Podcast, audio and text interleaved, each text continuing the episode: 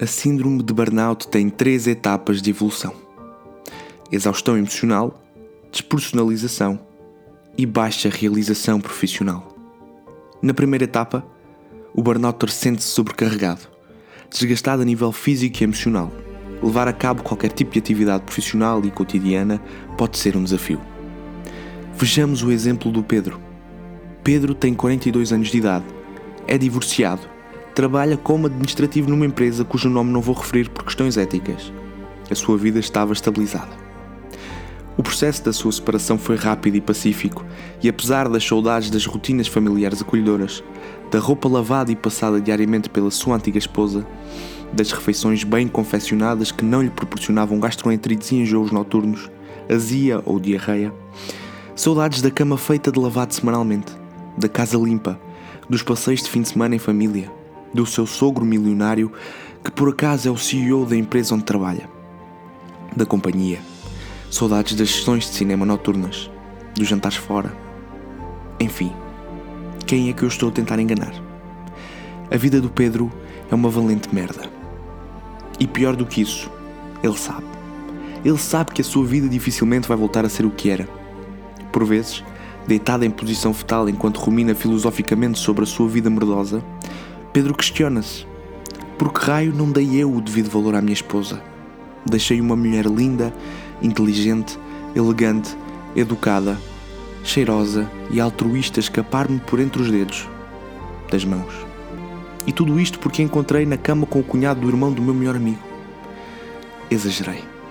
Não devia ter reagido daquela maneira. Se eu fosse ela, também me divorciava de mim mesmo. Nenhum homem tem o direito de insultar uma mulher independentemente do contexto ou pretexto para fazê-lo. O feminismo é tão necessário. Pedro refletia, pensava horas e horas a fio até adormecer, finalmente, naquela mesma posição. Ocasionalmente, sonhava com o seu antigo sogro, na forma como este o humilhava constantemente na empresa, diante de todos os colegas. A voz dele, no sonho, parecia tão nítida e real. Pedro, és um cobarde. Pedro, nunca foste homem para a minha filha. Pedro, tens os dentes tortos. Enfim, Pedro vivia sufocado. Por um lado, precisava de trabalhar. Na verdade, a pensão de 720 euros a que ficou legalmente obrigado a conceder mensalmente à sua filha por questões óbvias e justas, como disse a juíza, não se pagava sozinha. Para além disso, a renda do seu anexo no centro de Lisboa era de 950 euros. Um custo elevado, mas compreensível. Afinal, a capital é dos sítios mais acolhedores, seguros e confortáveis para se viver. O seu rendimento de 1.200 euros, apesar das 12 horas laborais, do excesso de conflitos burocráticos e papelada diária que chegava à sua secretária, por vezes remessas de folhas A4 com grossura semelhante à Bíblia Sagrada e letra Times New Roman número 9, era plen plenamente justo. 1.200 euros é o dobro do ordenado mínimo. Pedro não se podia queixar, apesar de se ver forçado a roubar metade da reforma da sua mãe para pagar todas as suas dívidas e matar o vício da nicotina. Mesmo depois de ter vindo a saber que o Marco, administrativo tal como ele, oferia-lhe um rendimento bruto de 2.500 euros por razões que não lhe diziam respeito, claro, Pedro compreendia. Hoje, Pedro não compreende. Hoje, Pedro está de baixa. A sua rotina varia pouco. Tem medo de voltar ao escritório. Hoje, Pedro tem burnout. Passemos então à próxima etapa de evolução do burnout, chamada de despersonalização. Olhemos para o exemplo da Rita. Rita tem 22 anos e é trabalhadora estudante em regime pós-laboral. Dia, encontra-se no Pingo Doce, de noite, encontra-se na faculdade, cujo nome também não vou referir por questões éticas. Pode dizer-se que o curso está ligado à ciência, mas também não adianta referir qual é. Rita era uma mulher forte, com personalidade, caráter, sem medos e hesitações. Era focada, otimista e psicologicamente muito bem constituída. Rita viu a sua mãe sofrer de violência doméstica, tendo sido abandonada pelo seu pai posteriormente, quando ainda tinha 7 anos de idade. Rita não teve uma infância feliz, mas não se queixava. Graças a isso, era hoje a mulher que era. Forte. Muito forte. Mas a sua vida acabava de mudar para pior. Há cerca de dois meses, Rita perdeu a bolsa de estudo por razões infelizes. Esta bolsa pagava-lhe a totalidade das propinas, acrescentando a isso um valor mensal de 500 euros para eventuais despesas, e Rita acabava de perder tudo, do dia para a noite. Na verdade, Rita não usufruía nem sequer de um cêntimo destes 500 euros dessa mesma bolsa. A sua mãe estava desempregada, deprimida, altamente medicada e afundada em álcool, tabaco e drogas, drogas leves. E os 500 euros eram dados de forma altruísta pela Rita à sua pobre mãe. E por este motivo, Rita trabalhava 8 horas por dia no Pingo Doce, caso contrário, não conseguiria pagar a renda da casa, a água, luz, internet e bebedeiras nas quintas-feiras académicas.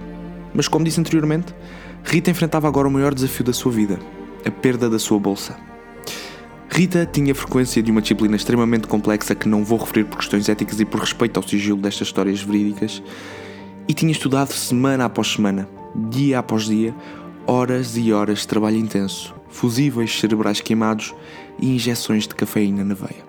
No dia da frequência, prestes a sair do seu trabalho como caixa no Pingo Doce, um acontecimento catastrófico estava prestes a acontecer. Uma senhora idosa, com cara de 65 anos e postura de 87, era a próxima cliente na caixa da Rita. Rita estava exausta, cansada depois de tanto estudo e trabalho em simultâneo. O seu corpo estava moído e o seu cérebro parecia que tinha sido fortemente espancado pela esposa do Johnny Depp, Sra. Amber Heard. Rita, para além do trabalho monótono e tudo o que lhe antecedia, era forçada a manter uma postura amigável, um sorriso na cara, se bem que era impossível de identificar por questões pandémicas, e a sua paciência era testada, com bastante frequência, por clientes tagarelas, pretenciosos, machistas, racistas, clientes bêbados, pessoas que se esquecem dos cotonetes quando já estão prestes a pagar, pessoas que pagam um pacote de bolacha Oreo com uma nota de 500 euros. Enfim, um verdadeiro teste de personalidade e carisma. Nesse dia, aquela idosa inocente transportou até à caixa onde se encontrava Rita quatro simples artigos: um pão, ração para gato e duas latas de feijão preto. Rita não conseguiu passar a lata de feijão preto no código de barras, e à sétima tentativa, Rita enfureceu-se e arremessou violentamente a lata de feijão preto contra a cabeça frágil do colega da caixa da frente, provocando-lhe um traumatismo crânioencefálico. Rita exagerou? Não. Rita foi testada, mais uma vez, e chumbou nesse teste. Após ser confrontada pelos seus superiores, fechados na arrecadação do Pingo Doce durante algumas horas, Rita foi despedida, mesmo depois de confessar: Desculpem, mas tenho burnout. O que é que isto tem a ver com a perda da bolsa? Simples. Rita faltou à frequência, chumbando à cadeira, perdendo a bolsa. Vamos encerrar este episódio elucidativo extremamente pedagógico e didático com a última etapa de evolução do burnout. Baixa realização profissional. Para isso, vamos atentar ao caso do Gabriel. O Gabriel nasceu num berço de ouro. A sua família era constituída por uma vasta cadeia de advogados respeitados por todo o país. Um património incalculável de uma firma bastante requisitada os pais de Gabriel, imaginem, queriam que ele fosse advogado, mas o sonho dele era. O sonho dele era ser youtuber. Gabriel sonhava em viver da plataforma, ganhar montes de dinheiro a fazer vídeos estúpidos numa casa alugada com mais pessoas a fazerem vídeos estúpidos e depois faziam vídeos estúpidos em conjunto, do tipo: quem rir leva com um show na cabeça. Gabriel sonhava em viver tudo isto, mas os seus pais destruíram-lhe esse sonho e aos 18 anos colocaram-no na mais conceituada faculdade de Direito do país, daquelas onde cada mensalidade dava para comprar um carro ou até um pequeno apartamento. Daquela faculdade onde os alunos vestem trajes pomposos que sufocam de tão justos. Daquelas faculdades onde, para entrares, tens de ter aparelho nos dentes, cabelo sedoso, menos de 60 kg se fores homem e menos de 50 kg se fores mulher, e os teus pais têm que ter 7 contas em bancos suíços, com pelo menos mais de 200 mil euros cada daquelas faculdades onde os alunos conversam e debatem sobre uh, temas como a situação política do país, sobre literatura, saúde mental, educação financeira, mercado de trabalho, sobre dissonâncias cognitivas, sobre a liberdade, sobre direitos humanos, enquanto degustam uh, assantes de pão brioche e manteiga com pepitas de ouro, com presunto de porco preto criado a caviar e lagosta, com trufas pretas e, para finalizar, um pedaço de uma nota de 200 euros dissolvida em azeite virgem. Gabriel tirou o curso com a média de 18, apesar de nunca ter estudado e ter faltado a metade das aulas de todas as cadeiras, e começou a exercer imediatamente na firma da sua família. Gabriel exerceu durante quatro longos anos, até que, finalmente, o seu psiquiatra o aconselhou a bater com uma na mesa e dizer: Basta, Estou farto de ser advogado. Estou farto de mentir em público e estou farto de safar homicidas e violadores de anos e anos de cadeia. A partir de amanhã, vou criar uma conta no YouTube e começar a fazer vídeos. E assim foi. Gabriel comprou uma câmera com microfone, comprou um computador para edição de vídeo, comprou uma mansão com piscina, contratou 12 adolescentes com 17 anos e com penteados estranhos de cores e vulgares, com QIs muito abaixo da média portuguesa, ofereceu câmaras e microfones a todos eles e pagou-lhes 20 mil euros para participar nos vídeos e vlogs dele durante 4 meses. Foram 4 meses de sofrimento. O canal de Gabriel não atingiu os objetivos que o mesmo intencionava. Ele pretendia 100 mil subscritores e 1 milhão de visualizações por vídeo em 4 meses, mas ao invés disso, Gabriel atingira 11 subscritores e 321 visualizações não por vídeo, mas no total.